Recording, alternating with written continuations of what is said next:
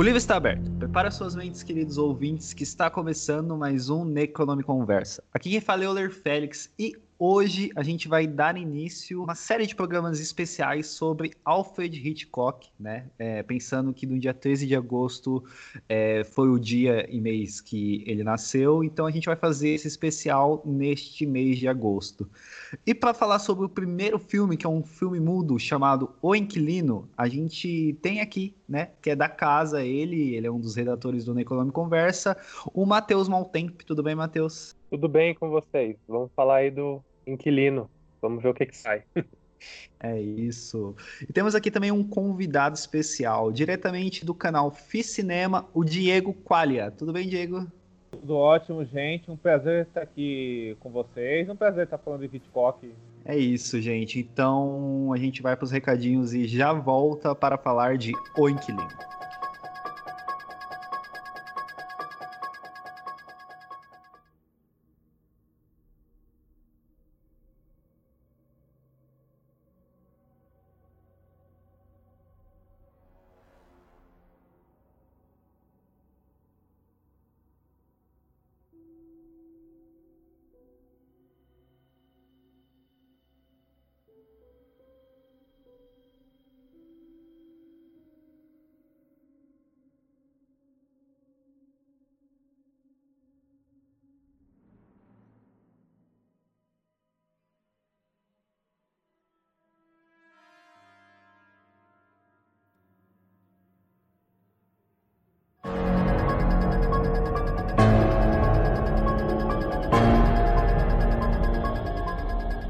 Antes da gente falar do filme, né? Como esse é o programa que abre essa série de, de, de, episódios sobre o Hitchcock, eu acho que é bom a gente falar um pouco sobre ele, né? O Hitchcock ele nasceu no dia 13 de agosto de 1899 é, em Londres, né? E ele fez diversos filmes assim, né? Eu acho que é, tem, tem mais de 60 filmes dele, né? Me corrijam aí se eu estiver errado.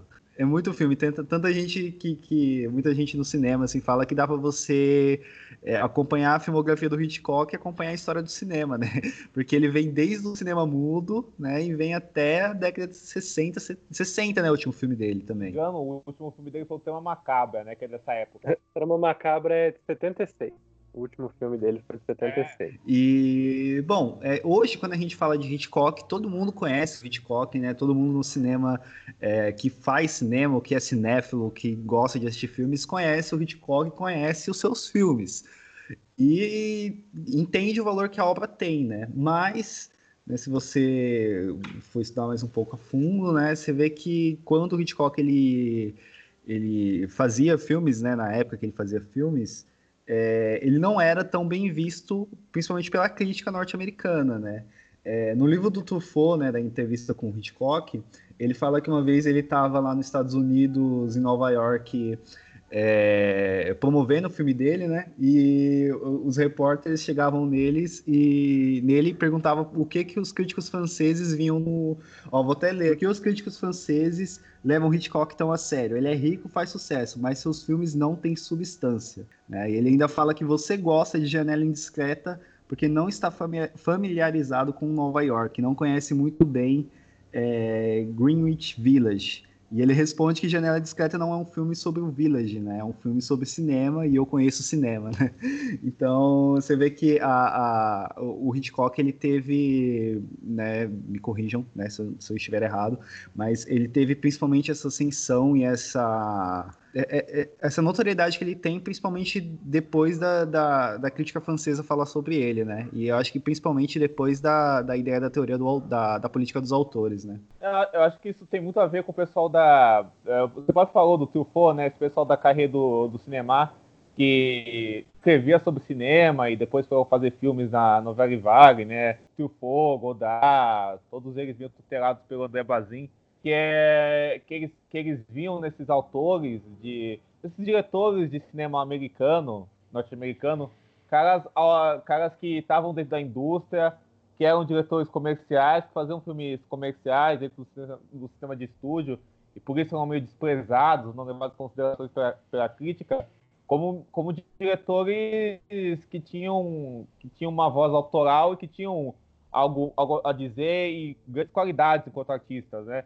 E aí o Hitchcock entrou muito nisso, né? O Truffaut era um grande fã do Hitchcock, esses caras todos, né? até, até tem o livro dele, né? Que é muito bom, que é o Hitchcock Truffaut, e outros, né? O Nicholas Ray, o Rod Hawkins e outros que, que, que esse pessoal via como, como autores, né? E não como, sei lá, cineastas meramente comerciais. Eu, eu acho que isso é muito comum a gente ver. Eu acho que a, eu acho que a crítica sempre é, acaba tendo, acaba tendo esse papel, né? De, de, de, de, de, de olhar para alguns diretores que não são muito considerados.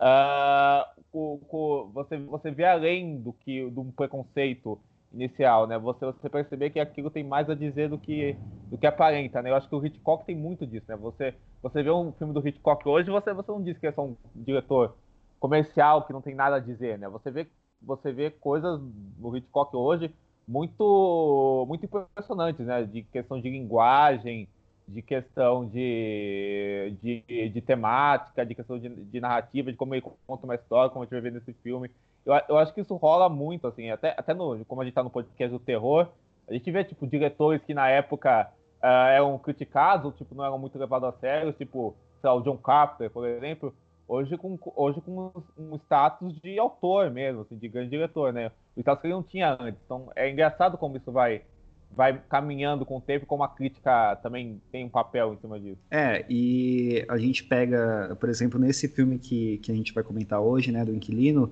é, se você pegar esse livro mesmo que você citou, né, do, do Hitchcock Tofo, ele coloca o, o Inquilino como sendo o primeiro filme do Hitchcock, né? Um primeiro sim, filme que você pode. Sim. Porque ele tem todas essas características que ele coloca sua autoria, né? É, não só, acho que em, em termos de estética, né? De como o filme ele vai se desenvolvendo, né, a, a, forma da direção, mas tem também a questão do tema, né, porque o Hitchcock ele também é, é, é, esse filme que, que a gente vai falar hoje, ele é um tema que é, é recorrente na filmografia do Hitchcock, né, esse o homem que que é, é, culpado de alguma coisa, está sendo perseguido por alguma coisa em que ele não cometeu, né? Mesmo que neste filme ele tenha que ele ter que ter escolhido fazer dessa forma por motivos diversos, né? E não, sim, não, não, não, simplesmente do tema dele. É uma coisa que eu acho interessante que o Diego comentou sobre o Hitchcock, a carreira do cinema e essa dicotomia entre cinema de autor e cinema industrial, é como a construção cinematográfica ela se dá através desses grandes diretores e o Hitchcock ele é um exemplo disso, porque mesmo ele sendo hoje considerado um cinema de autor, o que não na época, é, você vê como o, como o aspecto da direção dele influenciou a própria indústria cinematográfica. Como as coisas que o Hitchcock já experimentava na época dele foram meio que englobadas pelo cinema industrial. Como, por exemplo, o efeito Hitchcock, ficou famoso no Vértigo, no Corpo que Cai. A gente vê ele sendo homenageado de novo pelo Spielberg no Tubarão, quando, quando o Spielberg faz essa usa o efeito Hitchcock na cena da praia do na cena da praia em que o personagem principal, que eu esqueci o nome, ele tá olhando os banhistas. E aí quando ele vê uma cena em perigo, ele usa o efeito Hitchcock para dar aquela aquele aumento na tensão. Quase 30 anos depois a gente vê isso sendo usado de novo pelo Peter Jackson num filme de grande orçamento, que é O Senhor dos Anéis. No, o Peter Jackson usa o efeito Hitchcock novamente para mostrar os Nazgûl na cena que eles estão correndo atrás do Frodo. Então, a gente percebe o quanto foi importante essa crítica cinematográfica, esses estudos da época de autor e ainda o cinema realista do André Bazin, que como eles também adicionam na própria indústria, né?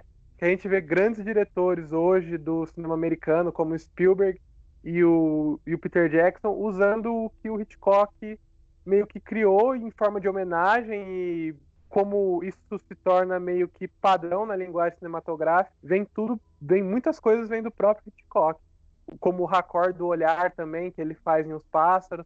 Então tem dezenas de estratégias e ferramentas que a gente vê em filmes comerciais que já vem direto do, do Hitchcock. É, com certeza. E, e, também é muito uma retroalimentação, né? Você, você vê, por exemplo, os pássaros, uh, dá para dizer que, que, que esse filme de de, de animais, de, de, de invasão animais, de, de, animais invadindo, ele se popularizou por causa dos pássaros mesmo, do, da, da mesma forma que, sei lá, o, o dizem que o slasher uh, começou por causa de psicose, né? Que psicose é junto com aquele Peppington, é, são, são, são, filmes que, que originam o slasher, assim, e, e questões, essa questão, essa questão técnica que você citou muito bem, né? O próprio Uh, sei, tem uma história que o Spielberg, quando ele era criança, eu já ouvi falar disso, ele foi visitar um set do Hitchcock, não sei de qual filme, mas ele, ele era fascinado por Hitchcock, ele amava aí, aí foi visitar um set quando ele era criança, assim, aí ficou fascinado aqui, então, então ele era muito fã.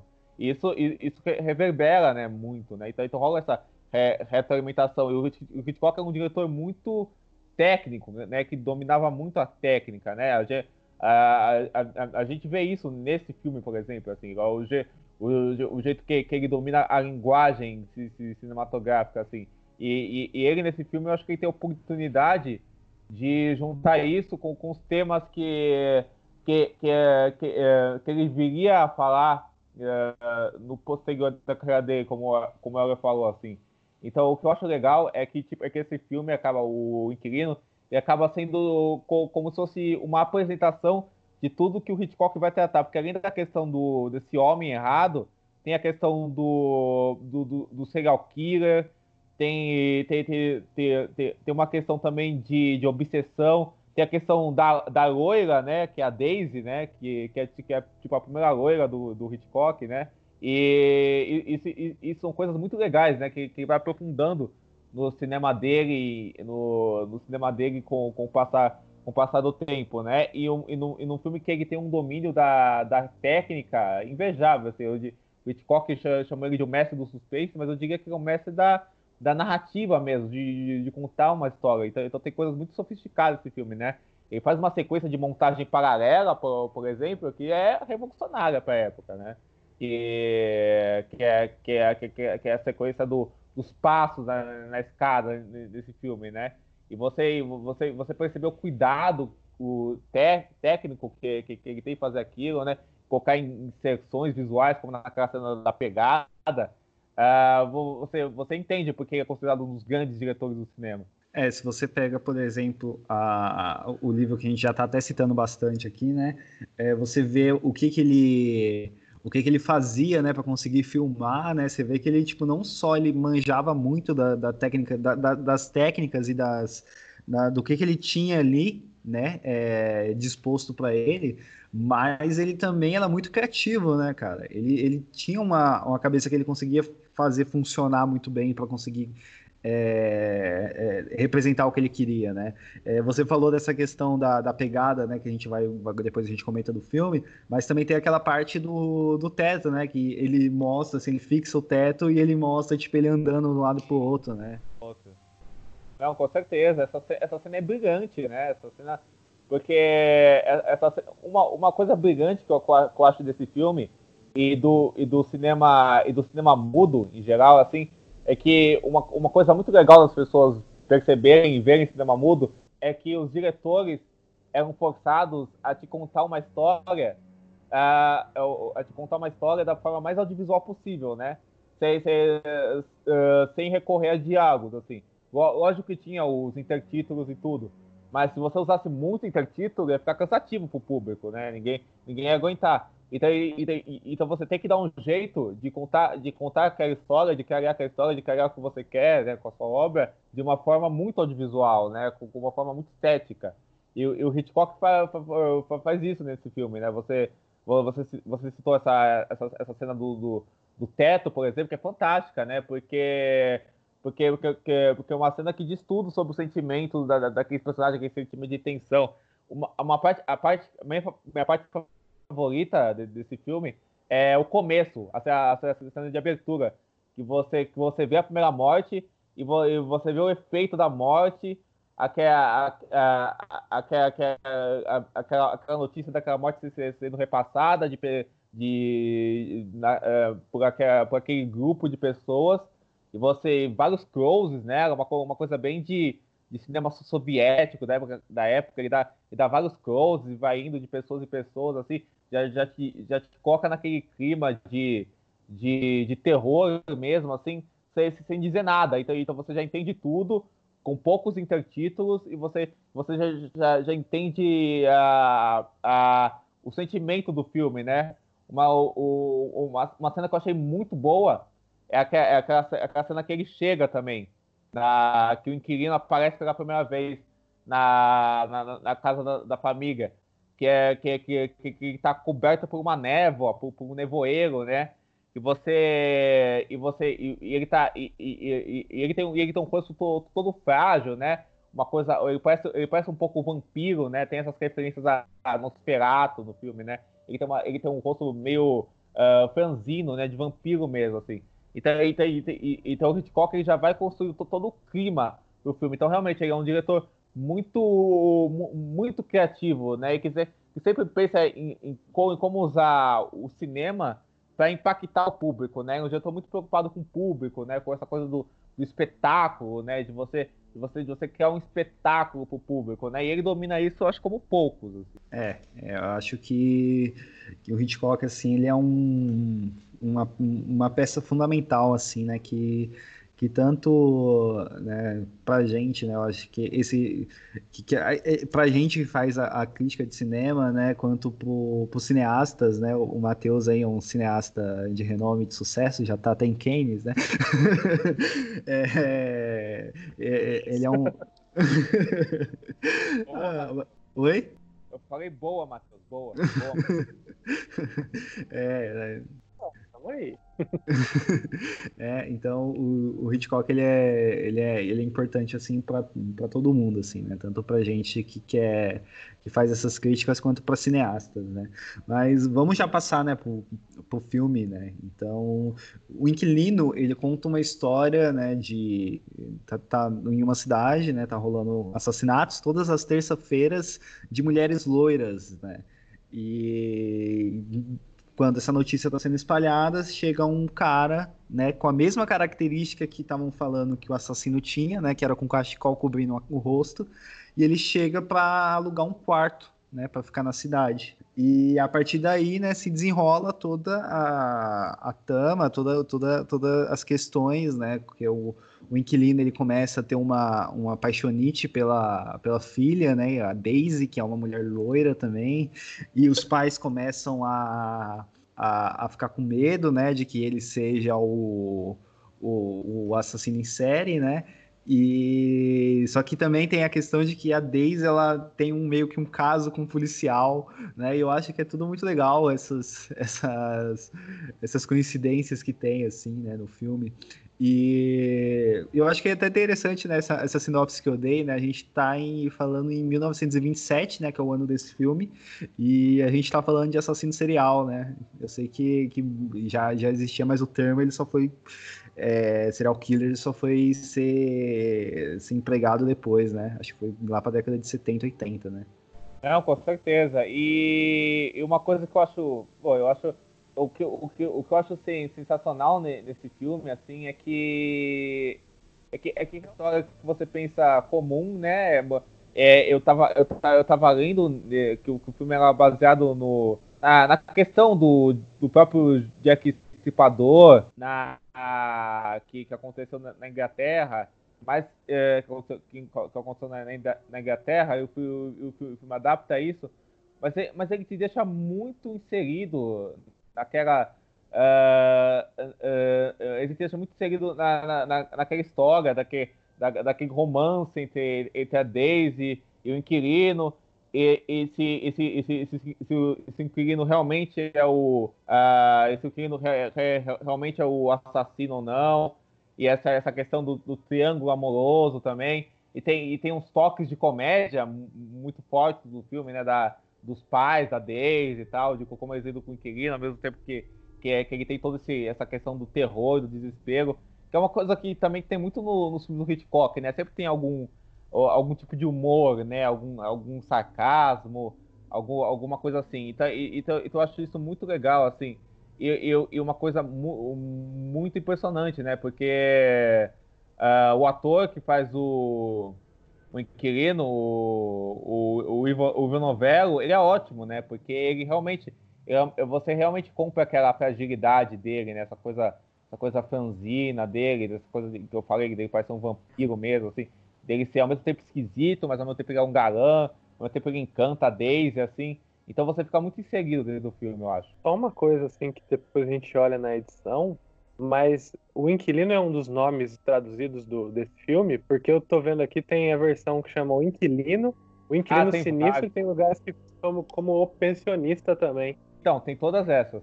É, o que, geral, em geral, falando desse filme, eu acho que o legal de assistir o Hitchcock é a aula de o que faz um diretor. Uma coisa que até tem dúvida nos cursos, nos cursos de cinema, para quem também é cinéfilo, assiste filme, mas sempre fica essa dúvida de qual é o papel do diretor. Porque às vezes não é o diretor que escreveu a história, o diretor ou a diretora que escreveu a história. Tem o roteirista, tem a produção. Então, o Hitchcock, ele, ele deixa isso em imagens. Que quando eu assisti esse filme, é, dá para resumir muito bem qual é o papel de uma direção em um filme, que é conduzir uma narrativa imageticamente de forma criativa e envolvente, né? É. Isso a gente falando para um cinema ficcional. Existe o cinema moderno que é outro, tem outras intenções, mas para o cinema ficcional eu vejo muito esse papel do diretor. E o Inquilino é mais ou menos isso. É, quer dizer, é, ele deixa isso muito claro, qual foi o papel do Hitchcock nessa trama. Que o jeito que ele conduz a história, como o próprio Diego tinha comentado, eu, eu vejo que ele está sempre tentando fugir da necessidade de usar intertítulos para contar a história. Isso eu acho muito bacana de um de se pensar que o cara já tinha essa preocupação naquela época e já via talvez essa falta de sonorização, falta de diálogo como um possível empecilho para as pessoas, para o público geral aproveitar a história. Então ele tinha que correr de formas imagéticas para con conseguir contar a história desse filme. E eu vejo muito isso. E outra coisa, o, diretor do, do Lights Out, ele diz que o trabalho do, da direção é resolver problemas, o trabalho do cineasta é resolver problemas. E quando eu assisti o Inquilino, para mim isso é uma coisa que fica muito claro, que é o Hitchcock tentando resolver a falta de comunicação em termos de palavras e vozerio num filme. Isso eu acho fantástico desse filme, que ele usa é, manchete de jornal para contar a história. Tem a hora que ele coloca um, um insert da máquina de escrever falando sobre os casos do assassino. Então, é, a forma como ele conduz essa narrativa, que é esse trabalho da direção, como ele, como ele costura cada plano, e aí isso combina muito com o que o Diego diz, de ele ser um, um mestre da direção e não só do suspense, o suspense é uma consequência, meu, eu acho que fica muito claro nesse filme, ainda mais pelo fato dele ser silencioso. Ah, com certeza. E você sabe, sabe o que é legal você, você falar do, do Farol? O Farol é totalmente baseado nesse, nesse tipo de cinema, né? Nesse, uh, que pega esse cinema do, do cinema mudo, do, do cinema de terror mudo, cinema de terror mudo europeu, expressionismo, alemão, sueco, uh, cinema de terror sueco, assim, e o próprio cinema do, do Hitchcock, mudo, e para traduzir uma história, né? Uh, então, então você vê que o próprio Robert Eggers, né, para falar isso abertamente, né? E, to, e, to, e, toda a fotografia específica do filme, do jeito que fizeram o filme, uh, você, você percebe que, que, que, isso, que, isso, que isso é tão que, que, que isso é tão uma, coisa tão imortal que continua, que continua até hoje, né? Você, você percebe o quão, o quão importante isso acaba sendo. E outra coisa legal é que essa coisa do, do Hitchcock, ele sempre, ele, ele, ele sempre toma, ele sempre toma uma, ele sempre ser criativo em, em quando ele toma decisões estéticas, em, em, em, como ele conduz os planos, e como, como ele cria as cenas, e como ele forma essas cenas, no, nas, nas, todas as decisões visuais que ele toma, assim. O, filme basicamente é isso, mas você, você, você acaba sendo levado por aquela história visualmente, né? Você, você não vê, por exemplo, ele, sei lá, ele, ele a um plano contra plano, ele, você sabe, ele tomando as decisões mais fáceis de filmar, sabe, assim, ele, ele, ele, sempre, ele sempre pensa como, como eu posso fazer isso de um jeito mais elaborado, como eu posso encontrar uh, mais soluções visuais para isso, encontrar mais enquadramentos, mais, mais planos, não, não como uma forma para se mostrar, mas, mas como uma forma para tornar aquela história ainda mais interessante, né? Para agregar aos sentimentos da, daquela história, né? Então, e, e, e é engraçado porque, é, porque, porque ele nunca vai por, cami por caminho simples, né? Por, por caminho mais simples. Ele usa. É, é, é, é, é como você falou, ele e outros, e outros diretores de cinema mudo, sei lá, como uh, Chaplin, Buster Keaton, é, eram, eram obrigados a usar ainda mais a linguagem do que um diretor uh, de hoje em dia pode usar, né? Porque porque, porque eles não tinham como usar o, lá, o diálogo de, de muleta. Então, então, então, então, essa questão visual, né, que audiovisual, então, então, então, então o cinema realmente é uma, é, é uma, uma, uma linguagem que, que, que, que depende e, e, a, e, apaixona pelas imagens, Uh, eles, isso era primordial para o cinema dele. É, você vê outros filmes mudos do Hitchcock, ele tem muito disso, né? É, o The Ring, que é um que eu, que eu adoro, né? Do, do Hitchcock, é, toda, tudo, tudo que se passa, assim, você consegue entender sem precisar de nada, assim, né? Tipo, a questão do, da placa tá novinha, a placa do segundo round, é, os olhares, tudo, você vê o trabalho da direção do Hitchcock e quanto ele domina essa linguagem visual, né?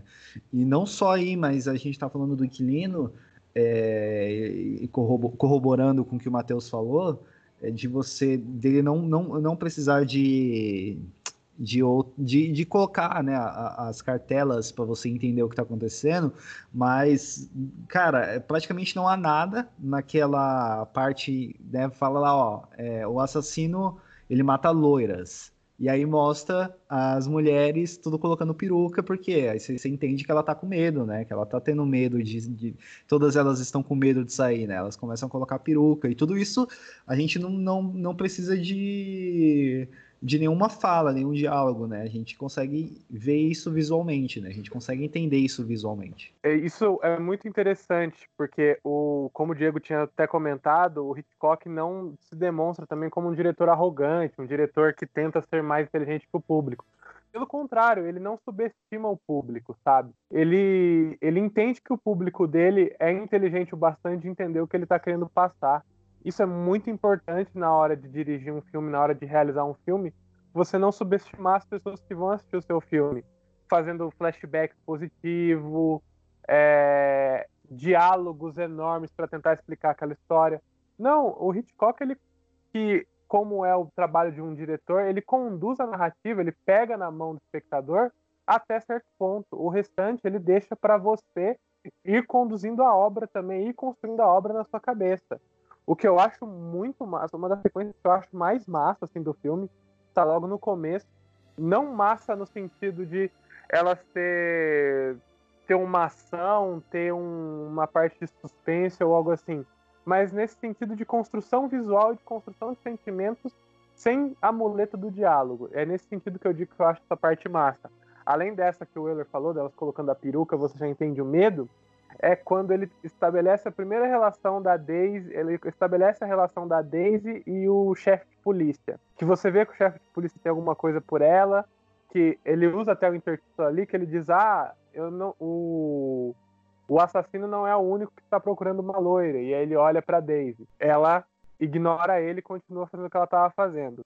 Logo em seguida, no lugar dele ter que usar um outro diálogo para falar estou apaixonado por você, o que ele faz?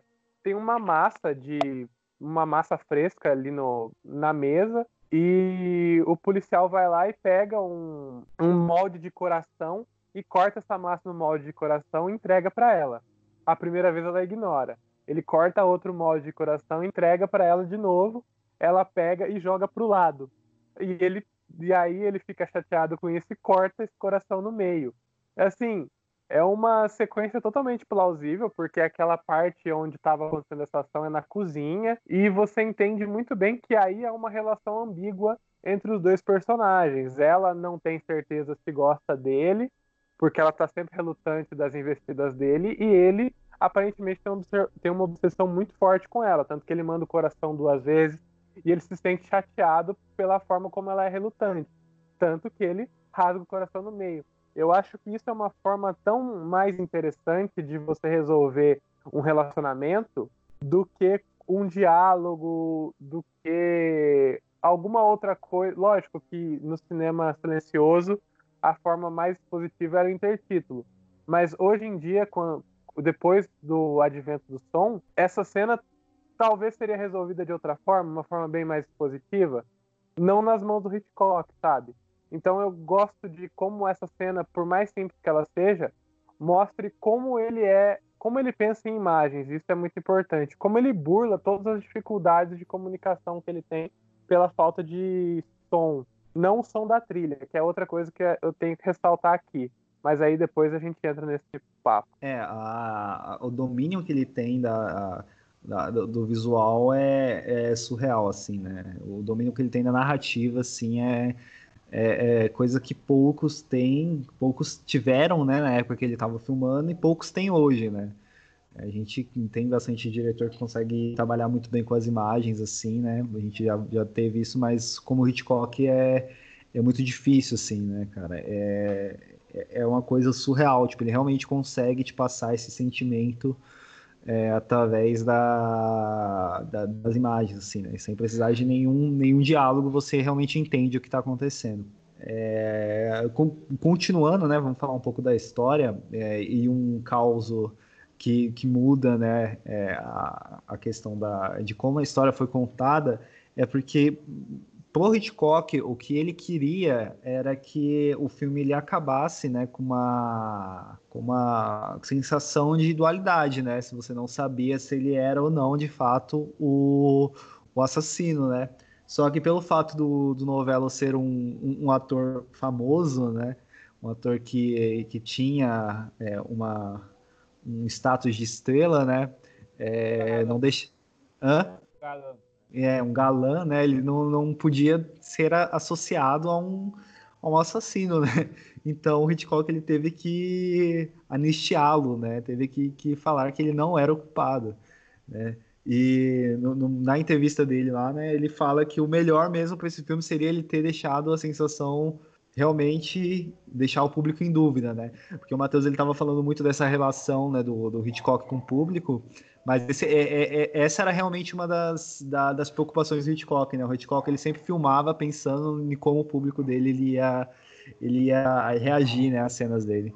E eu acho que, que ia, teria ficado bem legal também se, se fosse uma, uma sensação de, de dúvida no final do filme. Não, com certeza. Eu acho, eu acho que ia ficar muito legal e, e é engraçado essa coisa, né? Com, uh, co, co, como muda isso, né? Porque o Hitchcock, o Hitchcock, o já teve esses problemas também. Aquele suspeita com a João Fontaine, o Cary Grant, se engano.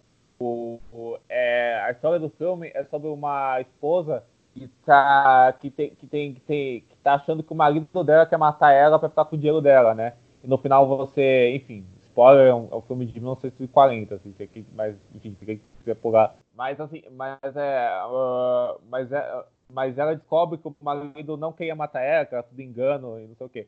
Mas a, a verdade, o que, que, o que ele queria era que o que o Hitchcock queria é que, é que o Cary Grant realmente fosse assassino.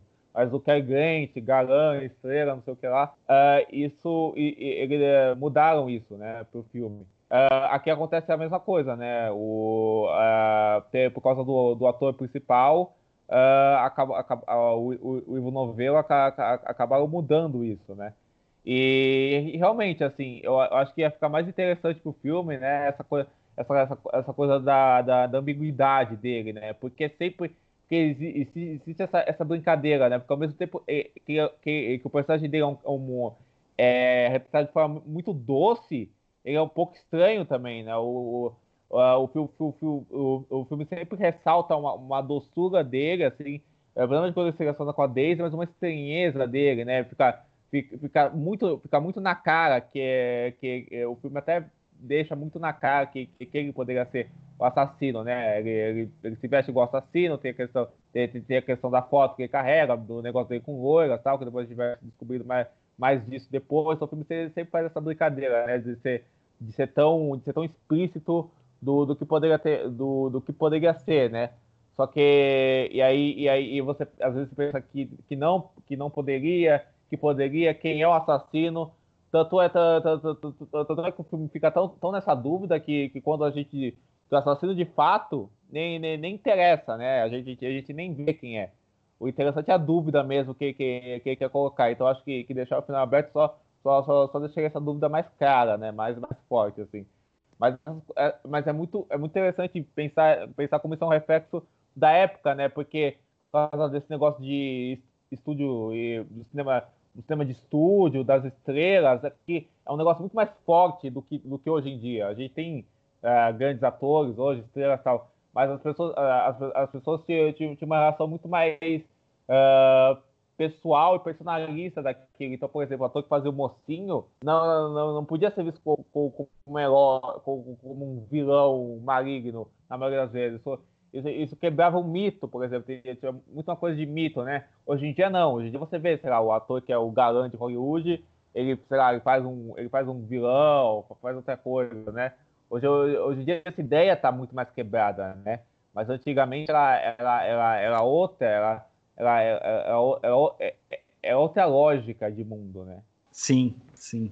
E quando você vê, né, quando ele chega, tudo, tudo, realmente dá aquela sensação, né? Porque quando ele chega na, na pensão, né, ele pede para tirar todos os retratos loiros, né, da casa, né?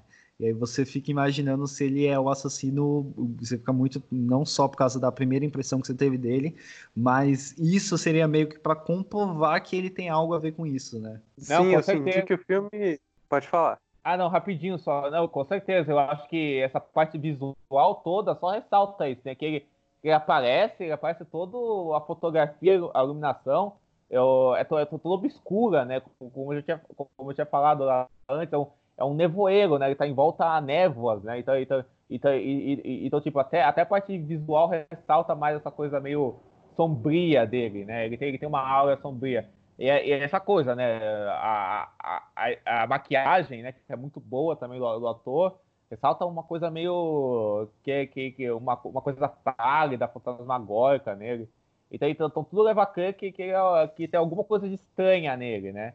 É, e, você... aí, aí, a gente já fica com isso, com isso na cabeça. É, se você pensar também uma, uma coisa que a gente vê muito depois no cinema no ar, né?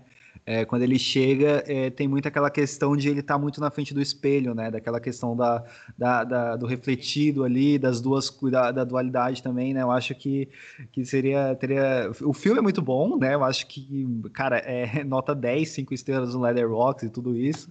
Isso aqui só só melhoraria ele.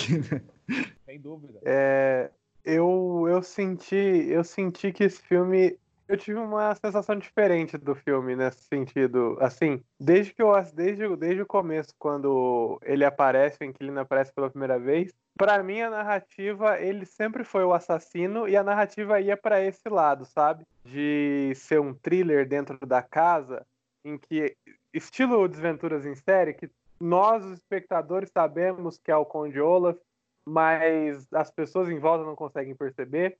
Eu achei que o filme ia para essa, para esse estilo do cara tá dentro do, do cara desse inquilino, ele é o assassino, tanto por causa dessas, dessa, é, desses códigos visuais, ele tá em volta em névoa, ele pedir para esconder. Eu achei que a construção do filme ia ser dessa psicose das pessoas que estão dentro da. que isso acaba acontecendo com o pai e a mãe da Daisy, mas eles se sentirem presos pelo assassino.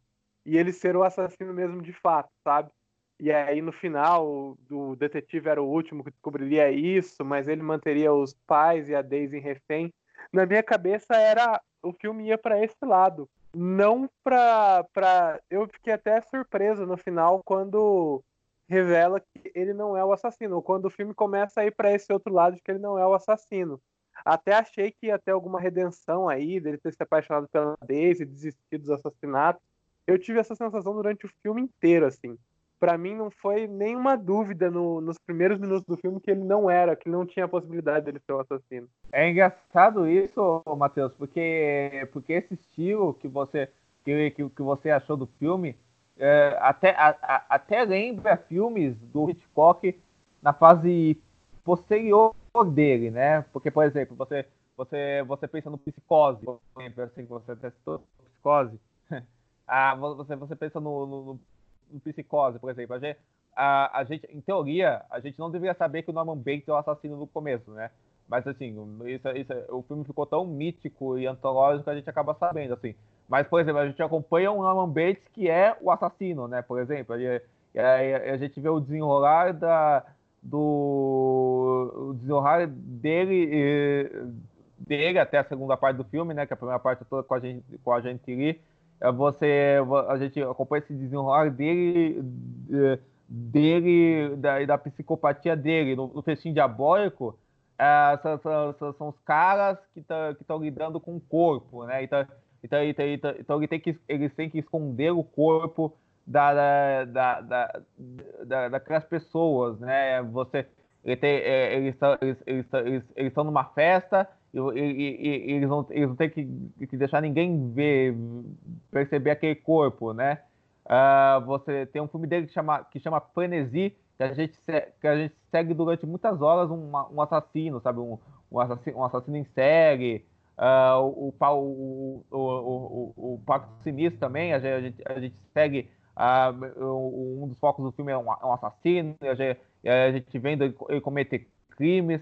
Então, então, então é engraçado que o Hitchcock meio que retoma essa intenção em, em filmes posteriores, assim. Então, então, então talvez se o filme seguisse esse caminho da ambiguidade mesmo, que parecia que ele queria seguir, ele, ser, ele seria como esses filmes que ele fez depois, até, até a, a, na carreira dele. Até tem um filme chamado A Sombra de uma Dúvida, que eu não sei se, se algum de vocês viu, mas lembra muito esse filme, que é, que é sobre um tio, que é feito pelo Josh Cotten, que, que, vai, que, vai visitar a família, vai, vai passar um tempo numa cidade pequena e vai com, com, a, com a sobrinha e a, a família, e, e, a, e, a, sobrinha descobre que ele é um assassino em série.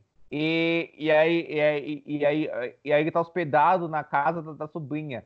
E aí, e, aí, e aí a sobrinha lidando com o fato do tio ser um assassino, ser um assassino em série, sabe? E, de, e desse medo que paira nela, né? Então é engraçado como ele, como ele ao mesmo tempo retoma temas na carreira dele posterior e ao mesmo, e ao, e ao mesmo tempo lança, uh, lança temas em outra, em outra direção, sabe? Uh, talvez, talvez nesse filme, uh, essa questão do homem errado, que ele vai abordar em vários filmes, uh, fosse, uh, fosse diferente caso o final, o final original, o, final que ele pretendesse, uh, tivesse sido feito. Talvez, talvez isso para esse lado que você que você que, você que você pensou mesmo que é muito válido, né? Porque o filme indica isso várias vezes. É, eu achei que ele ia focar e talvez foi por eu conhecer melhor a fase posterior do Hitchcock do que essa, que eu já vim com esse, com esse pensamento pré-estabelecido, né? Achei que a Daisy ia ter um relacionamento com ele, ela mesma ia descobrir que ele é um assassino, ia ficar aquela coisa meio Estocolmo, uma relação errada, sabe? Achei que ele ia focar nisso e fui positivamente surpreendido. É o que o Euler falou, cinco estrelas no Leatherbox, 10 de 10. Eu acho que talvez o final mesmo, né, por conta de de, do ator, que a gente já comentou, e o Hitchcock ter, ter essa marra de estúdio que é, não dá para ser 100% autoral, trabalhando com grandes estrelas, com dinheiro envolvido, você tem que né, respeitar algumas regras, mas eu também pensei, acho que talvez melhoraria o filme, não se o. Não melhorar, pelo amor de Deus, eu querendo melhorar um filme do Hitchcock. Nossa senhora, não tô sendo arrogante desse jeito. Mas. Não, peraí que eu vou fazer melhor o filme do Hitchcock. não, o que eu quis dizer é que talvez esse final eu tinha pensado de ser trágico, sabe? Talvez o Hitchcock era essa a ideia, pelo que vocês estão falando.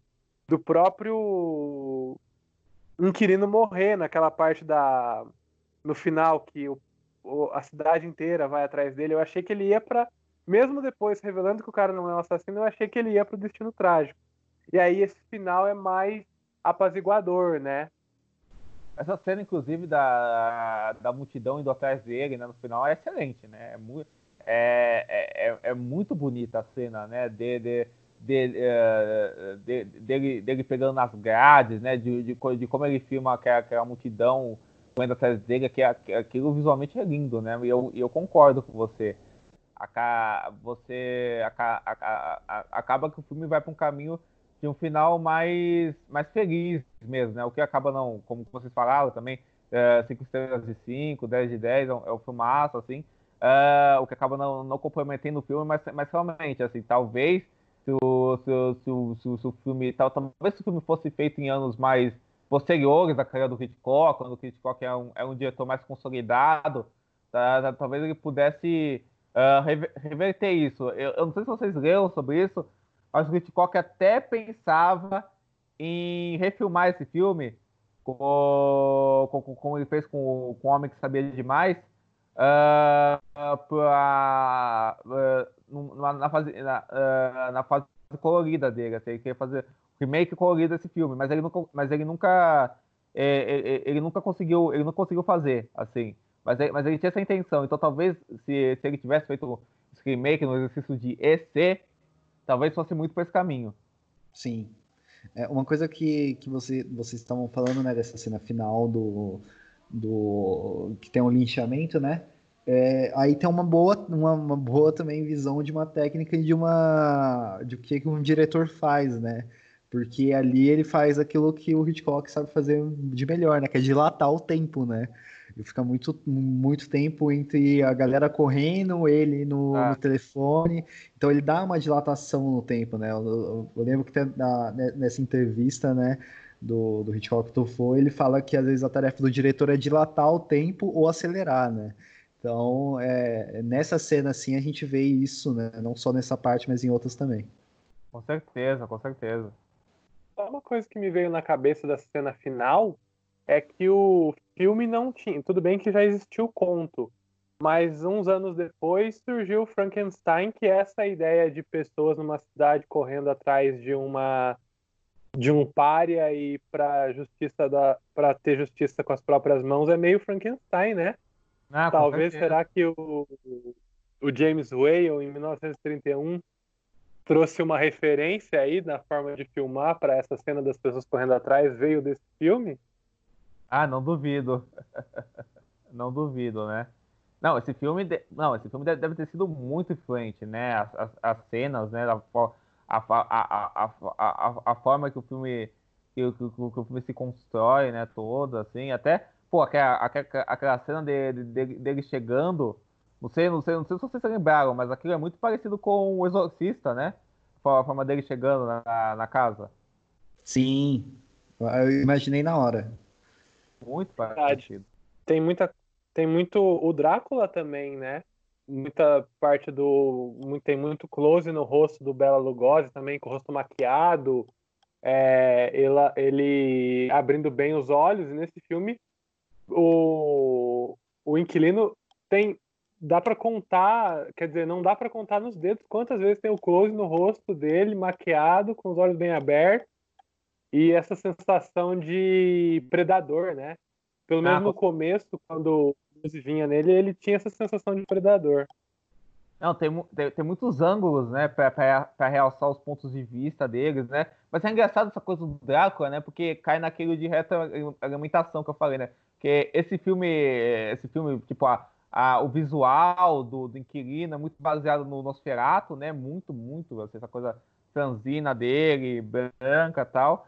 E ao mesmo, te, ao mesmo tempo, isso, e, isso, isso também acaba que dá para fazer uma ligação desse inquilino de 27 com, com o Drácula lá, da, uh, uh, com o Drácula lá da, da, da Universal. Ao mesmo, ao mesmo tempo tem, tem todo esse, esse, esse jogo que o Hitchcock vai retomar de pistas falsas, essa, é, é, é, essa coisa que você, que você falou do, uh, do, do, apelo visual, do, da, da, da, da, da, da câmera realçar o, o, os, o, a, os rostos dos personagens mesmo, né? as, as expressões deles, os gestos deles, assim, para você sentir ainda mais aquela a, aquela, aquela tensão, essas, essas, coisas da montagem paralela que a gente comentou. Então, então é engraçado como, como as coisas vão se somando com o tempo, né? Como, como, como, como, tudo, como, como tudo vai. Como tudo não vai virando uma coisa só,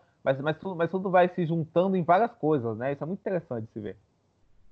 É, o Bordel ele tem essa teoria de poética histórica, né? Que ele diz que a, o cinema, ele, é, nessa linha do tempo, os filmes, os filmes, os diretores, eles vão se complementando, né? É, as estéticas e os usos de imagem, eles surgem, né? Por conta de um percurso histórico de referências, né? Até se comentou do, do Nosferatu, por ter o Nosferatu como uma inspiração desse filme, acho que ainda mais que o Nosferatu, esse filme tem muito do, do gabinete do Dr. Caligari. Ah, sim. Tem também o personagem Francino. Tem uma cena que é a janela é meio triangular, que me lembrou muito algum filme que eu fiquei na cabeça, e aqui eu tô olhando mais imagens do gabinete do Dr. Caligari, e ele tem muito isso, né, da janela ser dessas formas geométricas, da escada. Então, você é legal você ver realmente essa construção, né? A gente saiu do Nosferatu, do gabinete do Dr. Caligari, estamos falando do Hitchcock aqui no Inquilino, e aí, três anos depois, a gente está falando do Drácula e do Frankenstein também trazendo elementos parecidos entre esses dois filmes, né? Entre esses três não, filmes que a gente está citando. Com certeza, não. E interessante também, porque, por exemplo, o Hitchcock, ele pegou o especialista, o especialista alemão, e eu, eu, acabei de lembrar de uma coisa, no, por exemplo, no M, o, o vampiro de, do Sehoff, que, que é de 31. Uh... É, o Fish Lang, sensacional. a gente ainda vai, a gente ainda vai eu, falar dele aqui. Muito bom. Eu, eu, amo esse filme, eu amo esse filme. E aí, eu amo o Fritz Lang, assim. E aí, e aí, e aí nesse filme, tem, todo, tem, tem, tem, tem, tem toda uma, uma cena de, de linchamento.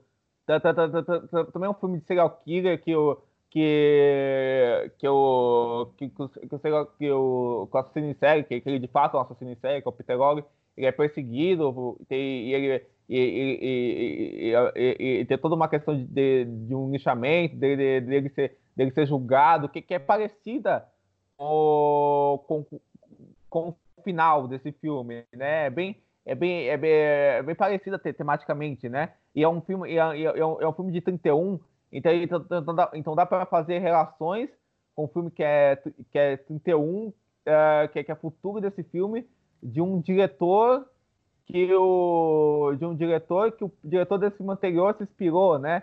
Então realmente tem dá para traçar dá para traçar relações eternas, né?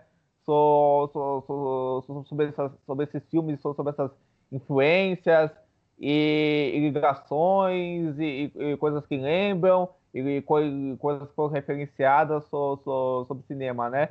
O, Hitchcock é um diretor, é um, é um diretor que influenciou várias pessoas, né? Vários diretores. Só pegar tipo a obra do, do Brian De Palma, por exemplo, né? Então, eu, eu, eu, eu, eu, acho que todos esses diretores que, que, que, que trabalham com cinema comercial hoje em dia e que, que ao mesmo tempo querem um apelo, querem, querem, querem um apelo com o público, será um, um um, um, um, um, grande apelo com o público, mas é uma coisa que quer, que quer um cinema de espetáculo, mas, e, e, e tem todo um cuidado técnico, mas, mas ao mesmo tempo são, são autores e, tão, não, e não estão presos numa caixinha, e, e, tipo aí você, sei lá, você pega diretores como desde o Spielberg, que, que o Aaron falou, mas sei lá, você pode pensar, sei lá, em David Fincher também, que é, que é um diretor muito assim, você você, você pode pensar em, em, em, Jordan Peele, até o próprio Bong Joon-ho, que faz cinema popular, é um cinema muito de, de espetáculo, mas é uma, uma, que causa emoções na plateia muito fortes, né? Parasita é meio isso, mas é mas, mas, mas ao mesmo tempo vamos ser, é, um, é um cinema todo inventivo, criativo, então, então é engraçado, né? Como algumas, algumas coisas são eternas, né? E aí você falou do Brian de Palma ser influenciado pelo Hitchcock, aí surge um diretor que não necessariamente é influenciado pelo Hitchcock, mas é influenciado pelo Brian de Palma, e aí ele cria coisas a partir disso. Então, para você ver que isso é uma bola de neve, né? Tudo vai se somando e vai se retroalimentando. É por isso que o cinema é bonito, gente. Por isso que você quer fazer filme, quer estudar filme, referência. Com é certeza. importante. É, e você falou do do Peter Lorre, né? Ele, ele aparece também, né? Ele é, ele é filmado pelo Hitchcock, né? é verdade. Duas depois, vezes. É, depois. E, e foi, sim, foi principalmente por causa do M, né? Que, que o Hitchcock viu nele potencial para fazer outras coisas. Era fã, ficou, ficou impressionado com a atuação dele, gostou e chamou ele para fazer filme, né? Não, com certeza, né? Sim. Bom, é, a gente conseguiu falar bastante, né? Tanto sobre o Inquilino, sobre Hitchcock, né? Tem um, temos a honra de ter dois cineastas aqui, né? O, o Diego, ele também fez cinema, né? Ele é crítico de cinema também, né? O Matheus, que é, que é cineasta, é crítico aqui também no Economic Conversa. Uma, uma, uma, uma conversa bem interessante aqui, né? Sobre muita coisa, sobre é, concepções de cinema que eu acho que ficou bem legal, né? E então, gostaria de agradecer aqui o Matheus e o Diego, né? E vou deixar aqui o espaço aberto para vocês fazerem o jabá de vocês. É, como o Matheus é de casa, eu vou falar para ele fazer daqui a pouco. Então, Diego, fale aí onde as pessoas te encontram. Ai, ai. Não, eu, sei, uh, eu quero agradecer muito a participação do podcast, assim, fiquei muito honrado do convite, foi muito legal, e sempre é um prazer falar de Hitchcock, e sempre é um prazer estar aí falando com vocês, eu acompanho o podcast, acompanho, acompanho o trabalho, eu, gosto muito, então realmente estou honrado, eu agradeço demais. E, enfim, vocês, vocês podem me encontrar no. Eu tenho, eu tenho um canal no YouTube chamado Oficinema. Uh, tô, tô sempre tentando lançar vídeo tal, e tal, e tô indo. Uh, e, e, e, sei, mas, e sempre acaba saindo um vídeo, um vídeo novo, assim. E eu, eu, tenho, eu tenho um blog que também se chama Oficinema que tem, tem textos meus lá. Eu, eu, vocês podem me encontrar no Letterboxd, que, que eu sou bem ativo lá. Eu tô lá como de Diego Quaga. Uh, eu, tô, eu, tenho, eu tô no Twitter e no Instagram como arroba Diego Quaga 2, também comento sobre cinema, uh, audiovisual no geral, série também, mas mais cinema uh, lá. E, e é isso. Você, e, e eu também tenho uma página no, no Facebook que eu, chamada Fiz Cinema. E, e, é isso, e de novo eu queria agradecer demais esse convite e estamos aí. Muito obrigado mesmo, gente. Foi um prazer. É isso. Volta para falar de psicose. Opa, volta. Psicose é um dos meus filmes favoritos da vida, assim. é isso. Matheus, de casa aqui, diga onde as pessoas te encontram nessa rede mundial dos computadores. Já agradeço o convite também por participar do podcast. Eu já sou da casa já como redator. Vocês encontram meus textos lá no Necronome Conversa. É, no Instagram você pode me encontrar como Matheus Maltem M. Não uso muito Twitter. No Leatherbox, mesma coisa, Matheus Maltem M. É, o Leatherbox eu uso mais para adicionar os filmes que eu assisto, dar coraçãozinho porque eu gosto muito e falar mal dos que eu não gosto nem um pouco. Mas aí dá para dar umas risadas lá com as coisas que eu escrevo dos filmes. É... E é isso. Para conhecer mais o meu trabalho, também eu trabalho com a Suco Excêntrico Filmes, o Instagram é Suco Excêntrico Filmes. Temos uma conta no YouTube que tem o meu primeiro curta-metragem lá que está disponível, O Filho da Lua. E a partir do dia 6 de agosto você pode alugar ou comprar a antologia da pandemia, do qual eu dirigi um dos segmentos desse, desse longa-metragem, que é o Às vezes Ela Volta. Então fica aí o meu jabá para esse filme. E é isso, me encontrem lá no Instagram, Matheus M. Eu respondo, a gente pode conversar sobre cinema. E no Leatherbox também, Matheus Maltem M. É isso, e a antologia é sensacional, já vi e parabéns, muito bom. Então é isso, galera. A gente vai ficando por aqui. Na semana que vem a gente volta com mais Hitchcock. Tchau.